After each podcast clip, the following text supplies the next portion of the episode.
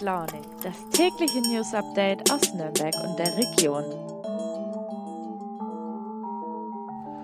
Hallo und guten Morgen zur zweiten Folge von Früh und Launig an diesem Dienstag, den 5. Oktober 2021. Hier ist wieder Max und ja, in der gestrigen ersten Folge hatte ich euch ja noch an einem trüben Montagmorgen begrüßt, was ja rückblickend schon so ein bisschen gewagt war, denn ich hatte das natürlich am Sonntag im Wetterbericht nachgesehen, aber man weiß ja nie, ob es dann tatsächlich so kommt.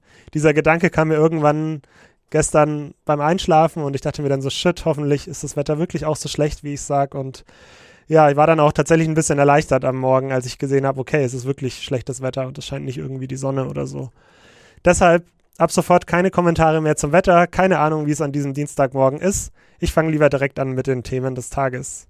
Da hätte ich einerseits für euch die Klimacamps in Erlangen und Nürnberg, dann 9000 Bücher, die nun Teil des größten Archivs für die Opfer und Überlebenden des Holocausts werden.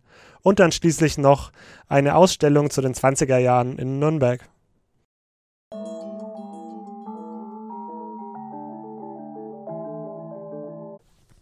Klimacamps gab es bisher ja zweimal in unserer Region.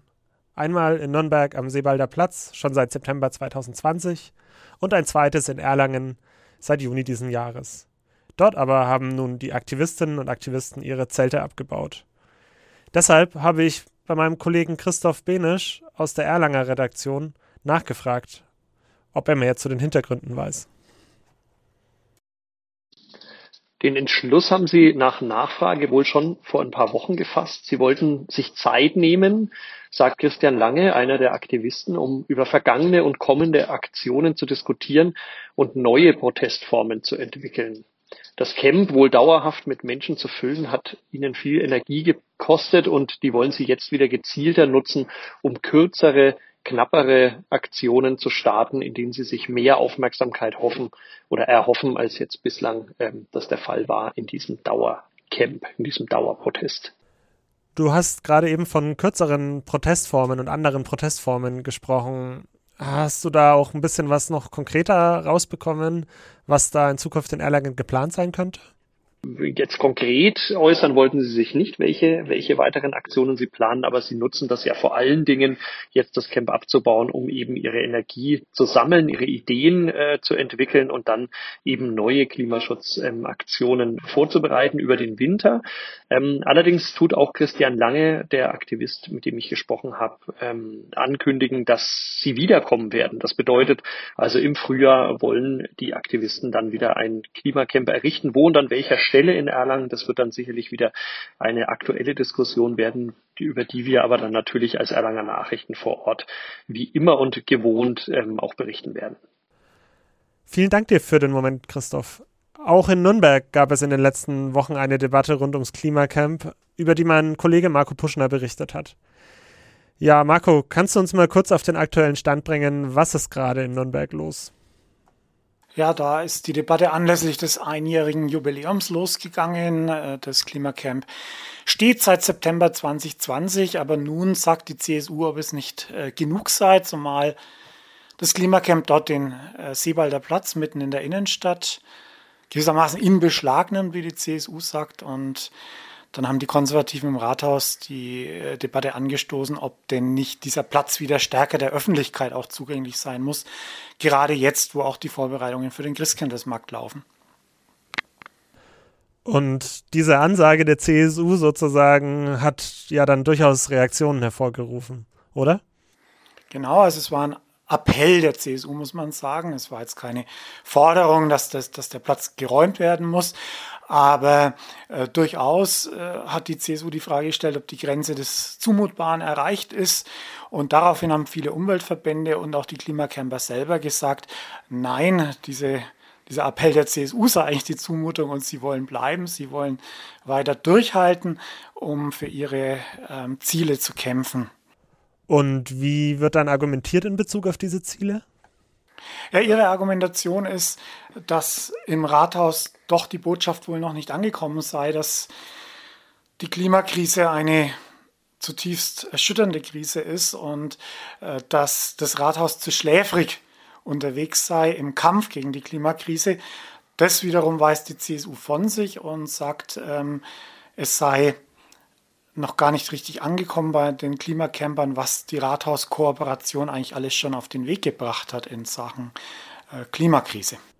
Noch einmal nach Erlangen gefragt. Gab es dort in der Vergangenheit eigentlich auch Konflikte mit entweder der Verwaltung oder der Regierung, den politischen Parteien der Stadt, beziehungsweise Teilen davon? In Nürnberg zum Beispiel muss man ja dazu sagen, ist die SPD auch Teil der Rathauskooperation und hat sich bereits klar für den Erhalt des Klimacamps am Sebalder Platz ausgesprochen. Mit der Stadt gab es jede Menge Konflikte, vor allen Dingen am, zu Beginn des Camps die wollten zum einen ähm, auf den besten Platz, nämlich direkt vors Rathaus. Das hat die Stadt aber abgelehnt mit ähm, Hinblick vor allen Dingen auf die damaligen Corona-Vorgaben, aber auch, weil viele angrenzende Geschäfte und auch das Rathaus ähm, dort den Sammelplatz haben für den Fall, ähm, dass Feuer ausbricht oder dergleichen. Also das war ein Kritikpunkt. Ähm, dann äh, haben die Aktivisten bemängelt, dass sie als Auflage bekommen haben, dass sie nachts nur eine begrenzte Anzahl von Personen in ihren Zelten haben ähm, darf. Äh, da, das wurde von der Stadt auch begründet, einfach mit den Corona-Auflagen.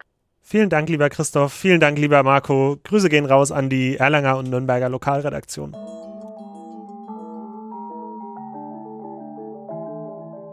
»9000 Bücher aus Nürnberg werden nun Teil des weltweit größten Archivs für die Opfer und Überlebenden des Holocausts.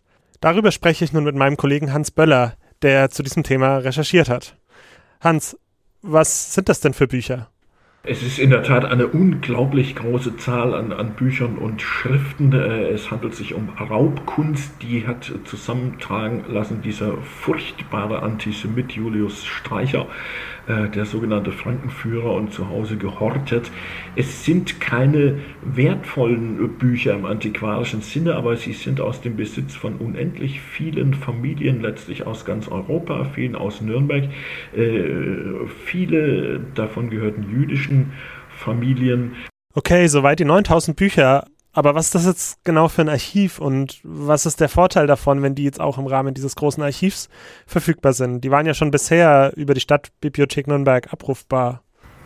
Genau, Arolsen ist ja gar nicht so bekannt. Das ist eine, eine mit, mit dem Ende des Zweiten Weltkriegs gegründete Einrichtung von, von elf Staaten getragen, äh, hat über eine Million digitale Zugriffe jährlich äh, es geht um ungefähr, soweit man das überhaupt schätzen kann, 20 Millionen Menschen, deren Schicksale, das was von ihnen erhalten geblieben ist, sei es an, an, an Briefen, an Dokumenten, aber auch an Dingen wie ja, Geldbeuteln, Kämmen, Schmuck, äh, wird dort aufbewahrt und äh, es hat einfach eine riesige Reichweite. Es gab in Nürnberg auch schon viele Zugriffe. Über Arolsan greift die ganze Welt zu äh, und es macht einfach, äh, ja, es verbindet breitert einfach nochmal äh, das Angebot, was Nürnberg machen kann an, an, an Opfer des Regimes, an, an deren Erben, Hinterbliebene.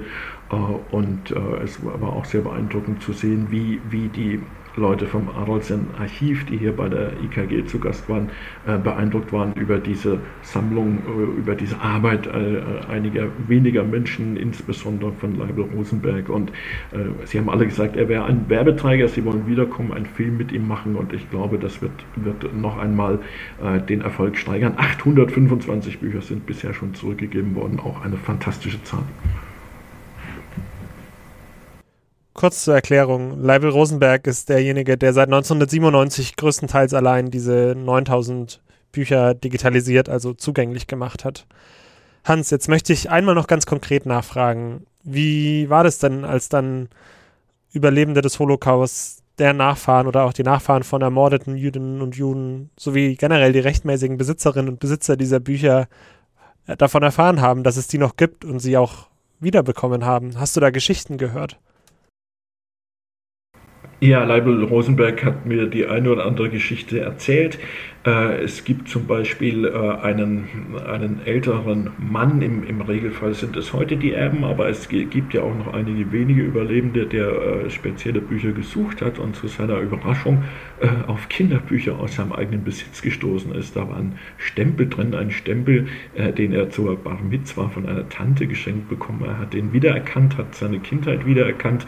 Es gibt ein anderes schönes Beispiel einer Frau, die heute in Jerusalem lebt, konnte man ein Buch zurückgeben, äh, welches ihrem Großvater gehört hat. Das steht heute neben dem Chanukka-Leuchter. Es gibt sonst nichts mehr aus dem Besitz dieses ermordeten Großvaters äh, und es steht dieses alte Buch neben dem Leuchter, äh, damit er ein bisschen äh, am, am, Leben, an der Familie teilhaben kann. Es sind zum Teil wirklich, äh, wenn man sie hört, dann, dann ganz berührende Geschichten und, und man sieht dann, welche Bedeutung so ein Erinnerungsgegenstand äh, tatsächlich haben kann, wenn er, wie es in vielen Fällen ist, auch, auch der letzte und einzige Erinnerungsgegenstand ist, äh, den wiederzusehen man gar nicht mehr gehofft hatte.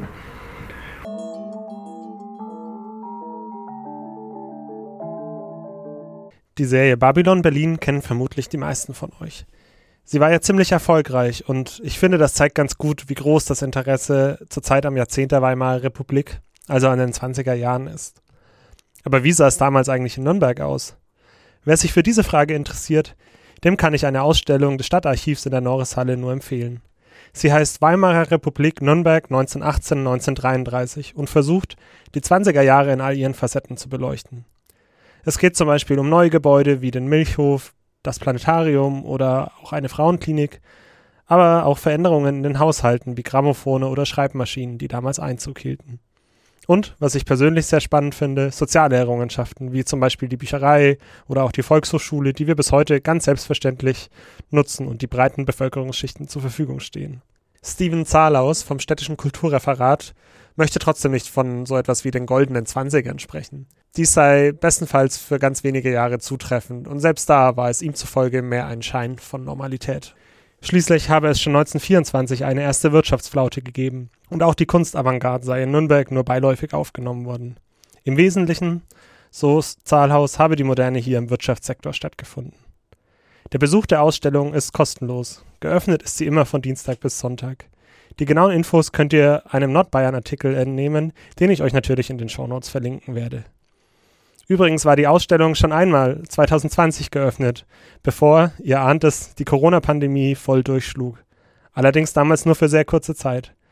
Ja, deshalb wird sie jetzt eben noch einmal gezeigt. Zusätzlich gibt es zwei umfangreiche Begleitbände. Ja, und wer selbst da noch nicht genug von den 20ern hat, kann sich außerdem noch die Ausstellung Tempo Tempo im Museum Industriekultur reinziehen. Allerdings nur noch bis zum kommenden Sonntag. Und damit seid ihr am Ende der zweiten Folge von Früh und Launig angekommen. Wie immer vielen Dank fürs Zuhören. Heute war es ein bisschen länger. Ich habe von der Zeit her überzogen. Wir versuchen ja immer so bei plus minus zehn Minuten rauszubekommen. Heute waren auch die Themen anders, etwas politischer, was einerseits daran liegt, dass am Wochenende in der gestrigen Folge natürlich mehr Veranstaltungen aufschlagen, aber natürlich ist es auch immer ein Stück weit Zufall, was für Themen sich so an einem Nachrichtentag in der Region hier in und um Nürnberg ergeben. Wie schon gesagt, vielen Dank fürs Zuhören, habt einen schönen Dienstag und schaltet doch auch am Mittwoch wieder ein. Macht's gut, euer Max.